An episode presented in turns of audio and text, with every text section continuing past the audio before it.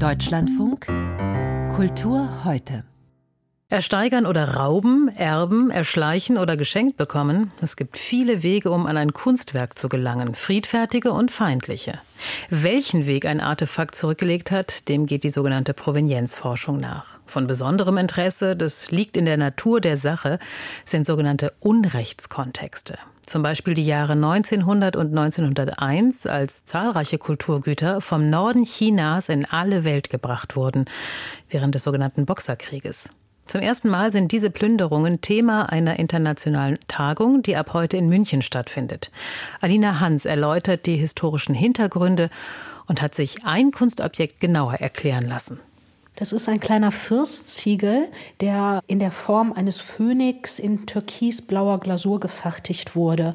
Und bei uns im Inventarbuch findet sich dazu der Eintrag, stammt aus der kaiserlichen Stadt, aus der verbotenen Stadt. Uta Wehrlich betrachtet den Phönix aus Ton, der nicht größer als ein Lineal ist. Das Objekt wurde mitgebracht von einem Herrn Seeberger, der nachweislich während des Boxerkrieges in äh, China war und dort als Übersetzer, Dolmetscher gearbeitet hat. Wehrlich ist die Direktorin des Münchner Museums Fünf Kontinente, also das Museum, an das Herr Seeberger den Phönix nach seiner Rückkehr aus China verkauft hat. Seitdem ist er ein Teil der chinesischen Sammlung dort, mit seiner bisher angenommenen Herkunft, dem kaiserlichen Palast. Doch ein farbliches Detail verrät, dass das nicht stimmen könnte. Es ist in der Tat so, dass bei dem Objekt das sehr zweifelhaft ist, dass es jetzt wirklich aus der verbotenen Stadt stammt, weil es halt von der Größe relativ klein ist. Es ist nicht gelb glasiert, es trägt keine kaisergelbe Farbe.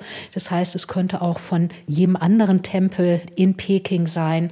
Und das ist für uns eben auch schon mal ein wichtiger Hinweis gewesen, dass nicht alles, was im Inventarbuch steht, stimmt. Aber was wir definitiv wissen, ist, dass dieses Objekt Objekt eben während der Zeit des sogenannten Boxerkriegs angeeignet wurde. Rückblick. Um 1900 sind viele Teile Chinas von europäischen Kolonialmächten, den USA und Japan besetzt. Sie sichern sich vor allem Küstenregionen und Hafenstädte, um den Handel zu kontrollieren. Auch das Deutsche Kaiserreich ist dabei. Doch China profitiert nicht von den ungleichen Handelsbeziehungen. Die fremden Mächte, Wirtschaftskrisen und Dürren haben das Land geschwächt.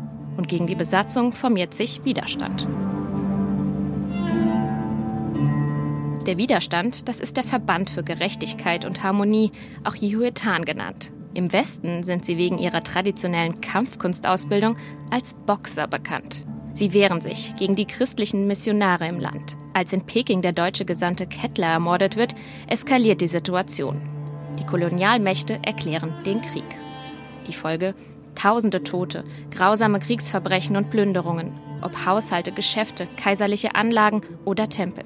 Die Truppen entwenden zahlreiche Objekte und Schätze, nehmen sie nach Europa mit. Dort gelangen die Objekte zum Beispiel über den Kunsthandel in deutsche Museen, wo sie bis heute aufbewahrt und ausgestellt werden. Diesen Weg genau nachzuvollziehen, das versucht Christine Howald als Provenienzforscherin. Da, wo Truppenmitglieder direkt die Sammlungsobjekte in die Museen gebracht haben und das verzeichnet ist und wir sehen können, okay, das war Herr so und so und wir finden sehr schnell raus, der war in China zu der Zeit, ist das recht einfach, auch wenn wir dann vielleicht keinen Brief von ihm haben, wo er sagt, ich habe das Objekt an dem und dem Tag in dem Tempel mitgenommen. Wie also mit dem chinesischen Raubgut der europäischen Kolonialmächte umgehen? Das fragen sich jetzt sieben deutsche Museen auf einer Tagung in München. Dafür wollen sie ihre Bestände auf Plünderware untersuchen und ihre Herkunft erforschen. Am Ende soll ein Leitfaden für Museen mit geplünderten Objekten entstehen. Mit Unterstützung aus China. Eine Delegation des Palastmuseums in Peking ist zu Besuch in München. Auch der kleine türkisblaue Phönix aus Ton wird unter die Lupe genommen.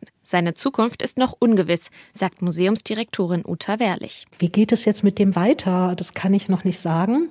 Momentan forschen wir dazu. Dann werden wir sehen, werden unsere Partnerinnen und Partner sagen, Mensch, wir möchten dieses Objekt zurückhaben oder werden sie das nicht sagen? Also das ist ja auch der Sinn von Provenienzforschung, ergebnisoffen zu arbeiten und dann sehen wir, was passiert. Ja, ergebnisoffene Provenienzforschung, so soll es sein. Heute und morgen wird in München über Spuren des Boxerkrieges in deutschen Museumssammlungen gesprochen. Alina Hans berichtete.